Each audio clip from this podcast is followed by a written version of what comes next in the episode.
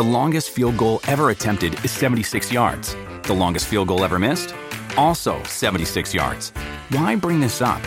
Because knowing your limits matters, both when you're kicking a field goal and when you gamble. Betting more than you're comfortable with is like trying a 70 yard field goal. It probably won't go well.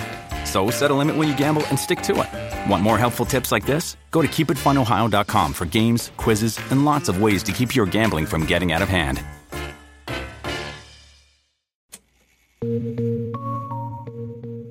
El ser humano siempre ha tenido una especial fascinación por conocer relatos y aventuras de lugares lejanos.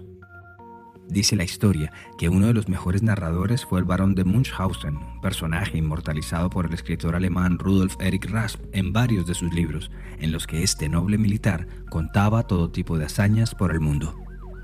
Y las relataba tan bien, tan llenas de detalle, que por momentos era difícil discernir qué era verdad y qué no. Pero si sus historias eran falsas, su existencia también lo era. El famoso varón nunca existió, y sus supuestos relatos fueron una interpretación que el escritor hizo cuando conoció al militar Hieronymus von Munchausen, quien luchó para el imperio ruso en la guerra de Turquía en 1735 y a quien por cuenta de los libros ya famosos en la época empezaron a llamar Luchenbaron, algo así como el varón de las mentiras. Y es que a veces somos parte de una mentira o de una larga cadena de ellas sin proponérnoslo. Yo soy Luis Badel y en este episodio de Crímenes Bizarros hablaremos de Didi Blanchard, quien le hizo creer a todo un país que su hija Gypsy Rose estaba enferma. Se aprovechó de la caridad y murió asesinada mientras dormía.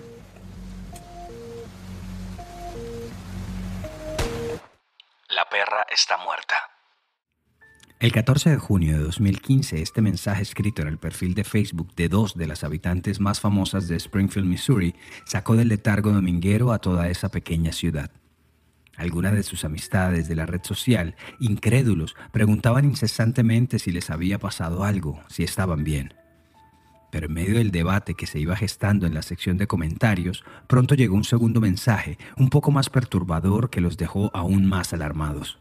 En mayúsculas apareció Acabo de cortarle el cuello a esta cerda y violé a su dulce e inocente hija. Sus gritos eran putamente fuertes. Risas.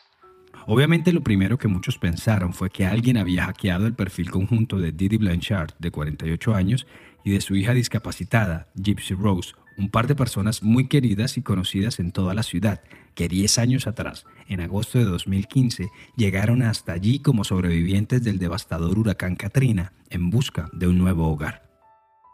Kim Blanchard, una de las vecinas que curiosamente tiene el mismo apellido, leyó las publicaciones y sin dudarlo le marcó al móvil de Didi. Pero no hubo respuesta. Ante la incertidumbre, Kim y su esposo David decidieron manejar hasta la casa de las mujeres para confirmar que todo estuviera bien. Pero cuando llegaron al 2103 del Volunteer Way, se dieron cuenta que no fueron los únicos que pensaron en velar por el bienestar de madre e hija. Una multitud de vecinos ya se agolpaba fuera de la casa de color rosado y trataba de ver a través de las ventanas.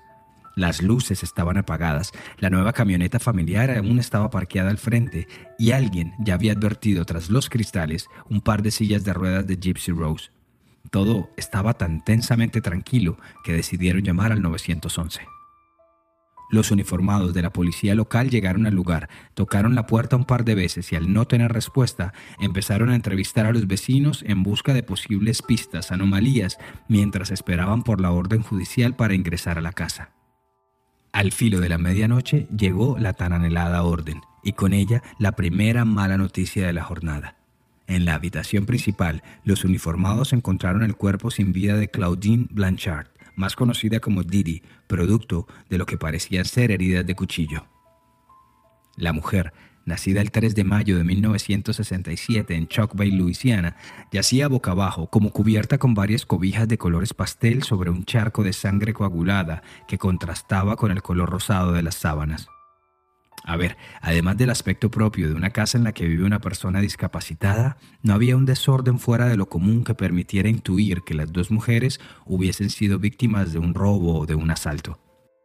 De quien no había rastro era de Gypsy Rose, la hija discapacitada, entonces de 19 años, una edad que resultaba un misterio para todos sus allegados por cuenta de su comportamiento y su voz chillona casi que infantil. Su aspecto tampoco le ayudaba. Su cabeza estaba siempre rapada, tenía los dientes desordenados, unas gafas gruesas y siempre vestida como si fuera una muñeca de trapo. Además, se conocía que padecía de distrofia muscular, tenía un desorden cromosomático y ataques de epilepsia y leucemia. Era una persona que siempre tenía que estar con un tanque de oxígeno ya que tenía problemas respiratorios, además de estar impedida visual y auditivamente. Y si a esto le sumamos que, tal y como Didi le decía a todo el mundo, la chica tenía la edad mental de una niña de 7 años, pues era normal que todos estuvieran muy, muy preocupados por su suerte. Como ya mencionamos, sus sillas de ruedas estaban en la casa, y pues nunca nadie antes la había visto ponerse de pie. Obviamente todo era caos y conmoción alrededor de la casa rosada más famosa de Springfield. La dueña estaba muerta y su vulnerable hija desaparecida. Según una nota de Michelle Dean publicada en BuzzFeed News el 18 de agosto de 2016, una mujer llamada Alia Woodmansey, de 23 años, y quien aseguró ser amiga de Gypsy Rose, se acercó a los policías que aseguraban el lugar y sin proponérselo les dio un dato que permitiría resolver el caso en tiempo récord, pero a su vez destapar una auténtica caja de Pandora. Alia, quien había forjado una amistad por el chat de Facebook con Gypsy Rose, les dijo a las autoridades que la joven le había dicho que tenía un novio, a quien había conocido en un sitio web de citas para cristianos. El hombre en cuestión se llamaba Nicholas Goodijohn, y según las conversaciones por el chat de Facebook entre Gypsy y Alia, la joven le había confesado a su amiga que llevaba dos años chateando con él, que lo amaba mucho y que ya habían pensado en casarse. Pero había un problema y no era propiamente la silla de ruedas, la discapacidad o todas las enfermedades que rondaban a Gypsy. No, era su propia madre, Didi, quien, uno, no aprobaba que Gypsy siquiera hablara con jóvenes de su misma edad. Es más, la misma amistad que tenía con Alía no era vista con buenos ojos por la mujer. Y dos, mucho menos iba a permitir que su hija tuviera un pretendiente. No en vano, le decía a todos que la chica solo tenía siete años mentales. Así las cosas, la incipiente investigación policial se enfocó en ubicar a Nicholas Gurjan y a tratar de rastrear la dirección IP del computador donde se habían originado los posts de Facebook que alertaron a todos. Con la rapidez que supone la tecnología, encontraron que el computador que envió los mensajes se encontraba en Big Bend, Wisconsin, a más de 900 kilómetros de distancia, específicamente en la casa de Nicholas Gorigan. Fue por eso que el día 15 de junio, apenas horas después del descubrimiento del cadáver de Didi Blanchard y sin rastro alguno de Gypsy Rose, una docena de oficiales del condado de Waukesha, en Wisconsin, armados hasta los dientes y dispuestos a todo, rodearon la casa de Gurigan. Pero tanto armamento y despliegue no fue necesario. Al cabo de unos minutos, Nicholas, de 24 años, se entregó a las autoridades y a su lado estaba Gypsy Rose, sana y salva. Literalmente. Y en breve explicaremos por qué. El día después de su captura, el sheriff del condado de Greene, Jim Arnott, fue muy claro cuando empezó su rueda de prensa al respecto. Things are not always as they appear. Both Facebook postings were authored by Gypsy.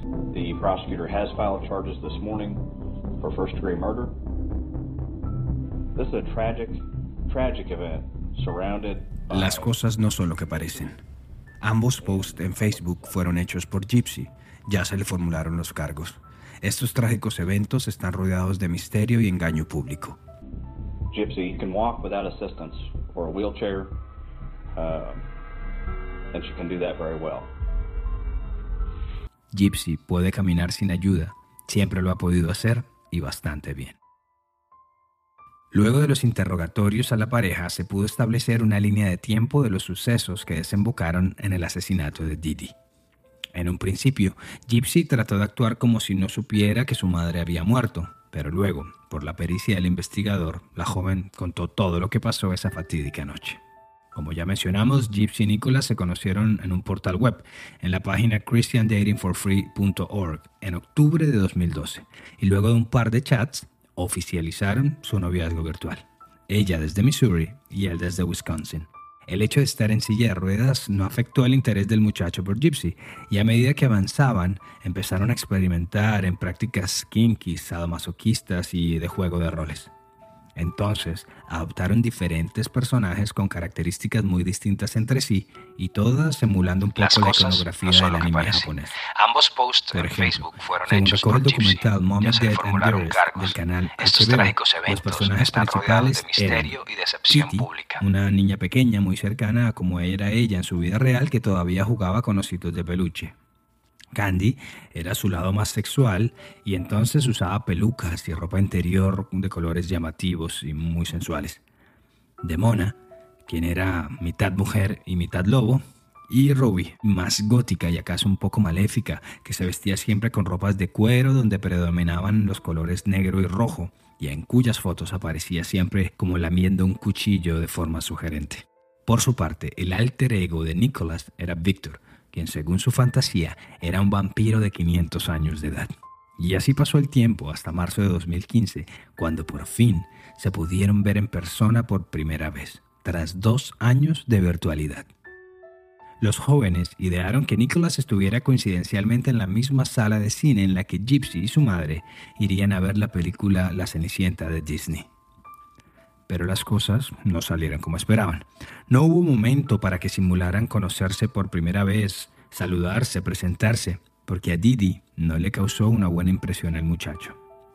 A ver, era una película infantil en la que todos los niños estaban con sus padres y ahí estaba Nicholas, evidentemente un adulto con su barba desprolija que se le sentó al lado cuando había sillas desocupadas en medio teatro.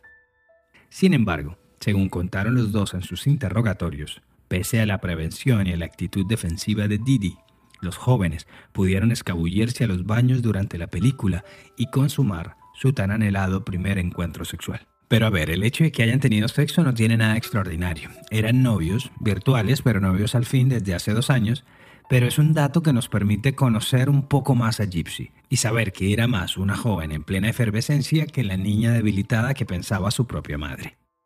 Lo cierto es que luego de ese encuentro, Didi le prohibió a Gypsy cualquier tipo de comunicación con Nicholas en un futuro.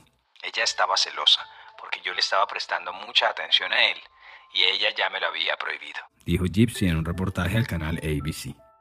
Y sobre decir que el tema de Nicholas fue una pelea que duró varias semanas, en las que hubo gritos, agresiones y en las que Didi llamaba a su hija con nombres como zorra, vagabunda, etc.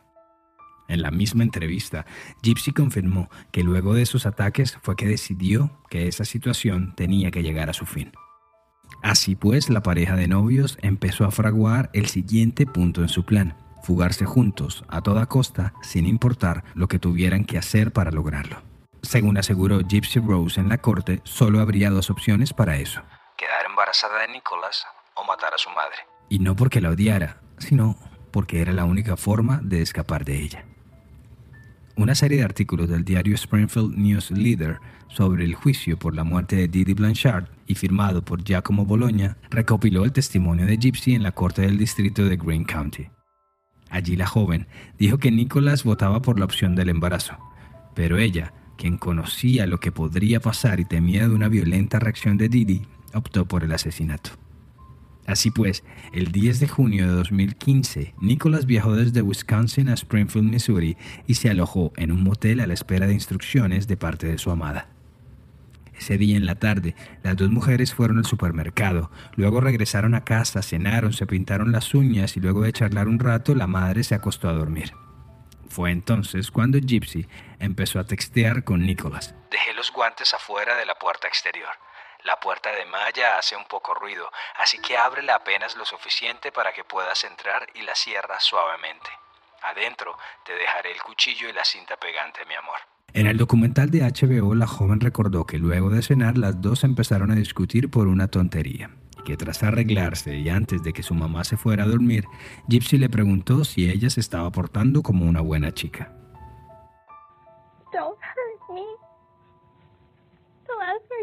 Don't hurt me. Lo último que me dijo mi madre antes de morir fue, no me hagas daño.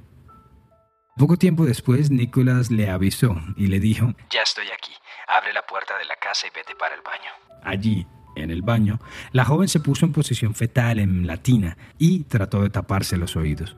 Pero aún así, escuchó a lo lejos cómo se abría la puerta, mientras adivinaba los pasos de Nicholas al interior de la casa. Poco después, también escuchó los gritos de auxilio de su madre. I heard her scream once, and there was more screaming, but not like the kind in a horror film. Just La oía gritar, muchos gritos, pero no como en las películas de terror. Quise ir a ayudarla, pero no pude. Tenía mucho miedo. Era como si mi cuerpo no pudiera moverse. Y luego, todo quedó en silencio. A medida que era atacada, Didi llamaba a su hija, pero sus alaridos se ahogaban entre las almohadas ya que estaba boca abajo hasta que finalmente murió. Okay, I'll admit it. I did actually stab her mom. I will admit it. First she said help, And then what did she say? and then she called up for Gypsy, but Gypsy didn't do anything. Lo admito, yo la apuñalé. Ella estaba boca abajo y gritaba mucho. Primero gritó ayuda y luego llamó a Gypsy varias veces, pero ella nunca vino o hizo algo para salvarla, le dijo Nicholas a los investigadores. La pareja de amantes y ahora criminales se encontró en el cuarto de Gypsy y en un giro inesperado y en esa mezcla incontrolable de adrenalina, hormonas y ansiedad, tuvieron sexo, a escasos metros del cuerpo tibio de Didi. Después recogieron algunas pertenencias, un dinero en efectivo que la madre tenía en su recámara para gastos inesperados y hasta el cuchillo usado en la escena del crimen. Y así salieron de casa con rumbo al motel donde se alojaba Nicholas. Hi, honey. I'm doing it.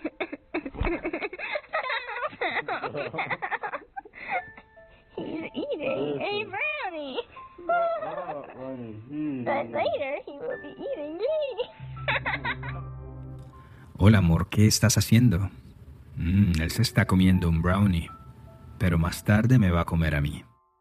Ese es el audio de un video grabado en el teléfono móvil de Gypsy que hizo parte del material probatorio en contra de los dos. Las cámaras de seguridad dejaron ver después que a las 6.22 de la mañana del 12 de junio de 2015, dos días después de los hechos, la pareja salió del motel y se dirigió a la estación de buses Greyhound para tomar uno con destino a Big Bend, a la casa de Nicholas. No sin antes enviar por correo el arma homicida, el propio cuchillo, a su domicilio. Era como si no quisieran viajar con él o como si ese detalle pudiera salvarles. El día 14 de junio, Gypsy Rose y Nicholas llegaron a Big Bend, Wisconsin. Y una vez allí instalados, la misma Gypsy fue la que publicó los famosos mensajes de Facebook. Según lo dijo en la corte, lo hizo para que pasara justo lo que sucedió. Y era que la gente fuera a su casa, se descubriera el cuerpo sin vida de su madre y pues no quedara ahí en soledad. Ella quería que la encontraran y así poder darle un funeral adecuado. Pero evidentemente no tuvieron en cuenta todas las posibles repercusiones de sus hechos, así como que era fácil descubrir su ubicación, su historial de comunicaciones, las cámaras de seguridad que por todos lados donde estuvieron los seguían. Fue un poco ingenuo creer que no los descubrirían. That never crossed my mind. I honestly didn't think we were gonna get caught. Nunca pensé en que nos llegaran a atrapar. La misma Gypsy lo reconoció. Además, como si se tratara de un milagro de la naturaleza, durante toda esta cadena de sucesos, Gypsy Rose siempre caminó con sus dos piernas. Nunca necesitó su silla de ruedas, ni mucho menos su tanque de oxígeno. Lo que nos lleva a la otra arista de esta historia igual de asombrosa. Gypsy nunca estuvo enferma. Todos sus males, sus diagnósticos y aunque sea increíble de creer, todos los procedimientos médicos invasivos que se le realizaron fueron producto de la mente o la influencia de Didi con el personal médico. Así que nada de distrofia muscular, sus cromosomas estaban en orden, cero epilepsia y mucho menos leucemia. Si Gypsy estuvo calva gran parte de su vida fue porque Didi le empezó a rapar la cabeza para hacerla lucir como se ven los pacientes de cáncer y que toman sesiones de quimioterapia. Gypsy nació siendo una bebé saludable el 27 de julio de 1991, al poco tiempo después de que sus padres Didi y Rod se separaran, ya que se habían casado muy jóvenes. Y todo estuvo bien hasta que la bebé cumplió tres meses, cuando Didi la llevó al médico convencida de que sufría de apnea del sueño. Los médicos, sin embargo, tras varios días de vigilancia, confirmaron que la niña no tenía nada, pero la idea de que su hija estaba enferma de algo nunca se fue de la cabeza de su madre. Este trastorno se llama síndrome de Munchausen por poder o trastorno facticio infligido a otro. es decir, inventarse o causarle una enfermedad a alguien bajo nuestro cuidado, usualmente un menor o un anciano, y hacerle creer a todos, incluida a la víctima, de que todo es verdad. Después de la apnea y el asma, Didi se inventó que la pequeña tenía un desorden cromosomático, y a medida que avanzaban los años, cada día surgía de la nada un nuevo mal, una nueva anomalía. El padre de Gypsy, Rod, seguía viendo cada tanto a su hija y pasándole la cuota alimentaria, pero no entendía cómo y por qué la salud de su pequeña empeoraba tan frecuentemente. En cada visita había algo nuevo. Gafas de lente grueso, audífonos para ayudarla a oír, una sonda gástrica para alimentarse, la pérdida de dientes, la extirpación de sus glándulas salivales. La niña siempre estaría postrada en una silla de ruedas y así.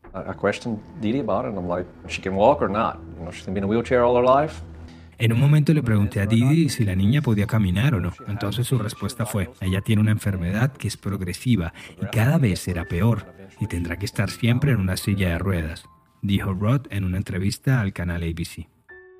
Y así, muy astutamente, cada pregunta que Rod le hacía a Didi al respecto tenía una respuesta llena de términos médicos, confusos y profundos, que eran dichos con tal convicción que era imposible no creer en ellos. Como ya mencionamos, la relación de Didi con su familia era muy mala y cansada de todas las preguntas de Rod sobre la salud de Gypsy, así como algunos pequeños líos con la justicia, como cheques sin fondos y pequeños fraudes, la mujer decidió empezar a alejarse y así arrancó con su hija un periplo que las llevó por varias localidades del estado de Luisiana. Y como si se tratara de una broma del destino, el 23 de agosto de 2005 del cielo le cayó la mejor de las coartadas. Ese día, el huracán Katrina tocó tierra y asoló las costas del estado de Luisiana, generando innumerables pérdidas y destrozos, damnificados y miles de fallecidos. Pues Didi aprovechó esta tragedia para decirle a todos que la historia clínica de Gypsy se había perdido con las inundaciones y así pudo seguir convenciendo a cuanta persona podía de todos los males de la pequeña.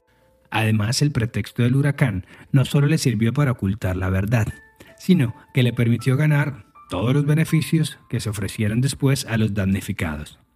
Fue por eso que se mudaron de Luisiana a Missouri con el tiempo recibieron, entre otras cosas, mercados, sillas de ruedas, elementos médicos, suplementos de salud, medicina, vehículos y hasta visita y dinero de parte de celebridades que llegaban al pueblo solo a conocerlas. Y finalmente, una casa nueva, construida por la ONG Habitat for Humanity y que, como suele ser tradición en ellos, está pintada totalmente de color rosado. I remember my mom had gave me this little glass house and she said, "This one day this will be real." And now it finally is. Recuerdo a mi mamá una vez dándome una pequeña casa de cristal como regalo y me dijo, "Un día esta casa será una realidad."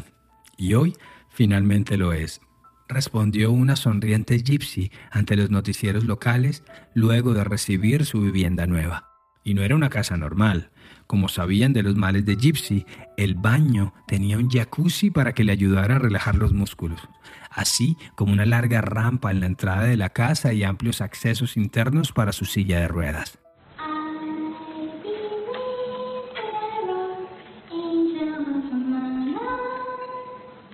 A ver, la casa nueva, gratis, fue el premio mayor a toda la cadena de engaños, pero basta ver con revisar el material online para ver que Didi usaba a Gypsy como su monito de feria. Y por cuenta de ella recibió viajes a Disney, entradas a conciertos y casi que la exhibía en todo tipo de eventos de caridad, de asociaciones de discapacitados, ONGs de temas de salud, entre otros. Pero poco a poco, la verdad fue saliendo a flote. Se pudo comprobar que en 2001 la Universidad de Tulane le realizó varios análisis a Gypsy, los cuales no arrojaron ninguna prueba de distrofia muscular. De igual forma, varios médicos que trataron a la menor salieron públicamente a decir que ellos nunca habían encontrado nada anormal en sus diagnósticos. Sin embargo, y es algo simplemente increíble, hubo aún muchos otros profesionales de la salud que le practicaron varios tratamientos invasivos y cirugías a Gypsy y hasta le recetaron medicamentos controlados a la menor basados únicamente en las cosas que Didi les decía. Y cuando la cosa se ponía difícil, cuando ya muchas preguntas se empezaban a hacer, Didi simplemente agarraba a su hija y se iba para otra localidad y para evitar problemas legales, se presume, se cambiaba el nombre y empezaba todo de cero. Así que no hay que descartar que además de la historia del síndrome de Munchausen, algo de ilegalidad y fraude podría ser parte de esta historia. En varios medios que siguieron el caso surgió la pregunta sobre hasta dónde Gypsy hizo parte de toda esta actividad. Es decir, en algún momento ella se dio cuenta que podía caminar y que pese a que su madre le decía que no podía hacerlo, tuvo que darse cuenta de esta y de muchas de las otras mentiras. I always knew that I didn't need the wheelchair. How do you know that? Because I can walk. Siempre supe que podía caminar, que no necesitaba la silla de ruedas. Entonces, si esto era así, ¿por qué no hizo algo? Pues ahí es cuando entra el factor miedo.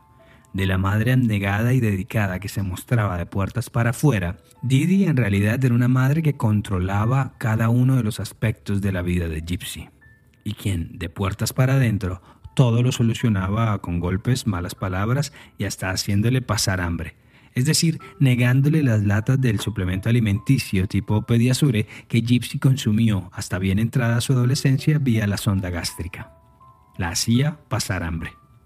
She got so upset with me, she would punish me so bad. Like, she started hitting me with a coat hanger and telling me all kinds of mean things. She would tell me that she wished she had an abortion when she had the chance. Una vez me pilló caminando en la casa, me golpeó con un gancho de la ropa y me dijo también que habría deseado tener ese aborto cuando tuvo la oportunidad. Tal era el poder sobre su hija que un solo gesto de ella podía congelar a Gypsy.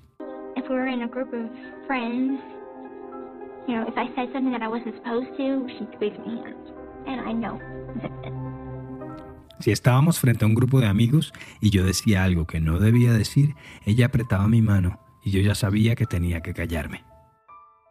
Una vez, cuando trató de escapar en 2011, fue recibida a palos por su madre cuando la policía la llevó a su casa y ya en soledad le destrozó las pantallas del celular y el computador con un martillo y le amenazó diciéndole que la próxima vez que intentara algo así, le rompería los dedos de las manos a martillazos. Ella físicamente me encadenó a la cama y puso campanas en las puertas. Ella era la persona a la que más miedo le he tenido en toda mi vida, dijo Gypsy. Sin embargo, todos esos antecedentes de sufrimiento y abuso no salvaron a Gypsy de enfrentar a la justicia. En julio de 2016 y tras meses de un juicio en el que se trabajó en repasar todo su historial médico, la Corte le ofreció un acuerdo de culpabilidad por lo complejo de su situación. Así las cosas, el 16 de julio de ese año, Gypsy se declaró culpable del cargo de homicidio en segundo grado y fue condenada a 10 años de prisión, con la posibilidad de libertad condicional a partir del 2023. Entonces tendrá 32 años. Por su parte, a Nicholas la suerte no le fue tan favorable. Pese a que Gypsy atestiguó en su favor y dijo que ella había sido quien lo ideó todo, y a que la defensa argumentó que las acciones fueron producto del amor y el deseo de proteger a Gypsy, en febrero de 2019, Nicholas fue condenado a cadena perpetua sin posibilidad de libertad condicional. Su defensa incluso trató de usar a su favor su diagnóstico de autismo, así como varios testimonios psiquiátricos en pro de un nuevo juicio, pero la petición fue negada por el juez, aunque dejó abierta la posibilidad de que se puedan aceptar dichas evaluaciones en una futura apelación. La Casa Rosada en West Volunteer cambió de dueños, y aunque muchos vecinos quisieran olvidar lo que allí pasó, esto se ha convertido en una parada oficial del necroturismo, y es frecuente ver a extraños tomando fotos con sus cámaras y posando para las selfies desde la acera. Por lo pronto, Gypsy paga su condena y cada semana recibe la visita de su padre, Rod, y de la esposa de este, Christy, como queriendo recuperar el tiempo perdido tras tantos años de oscuridad.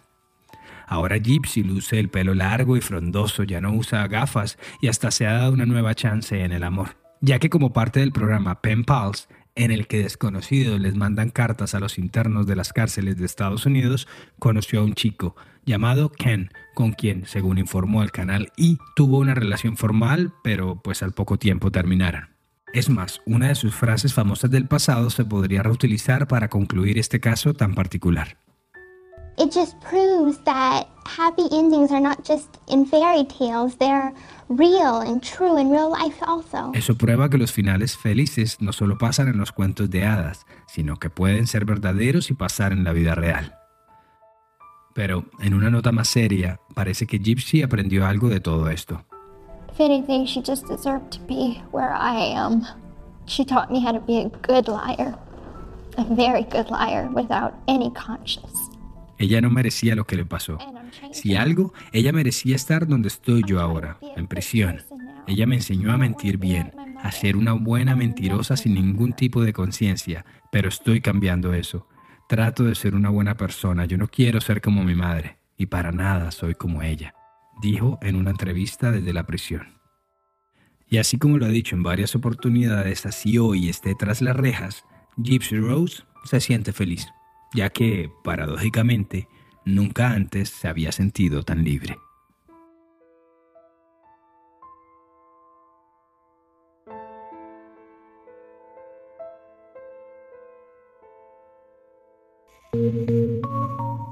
Gracias por llegar al final de esta edición de Crímenes Bizarros, un podcast de Iguana Media.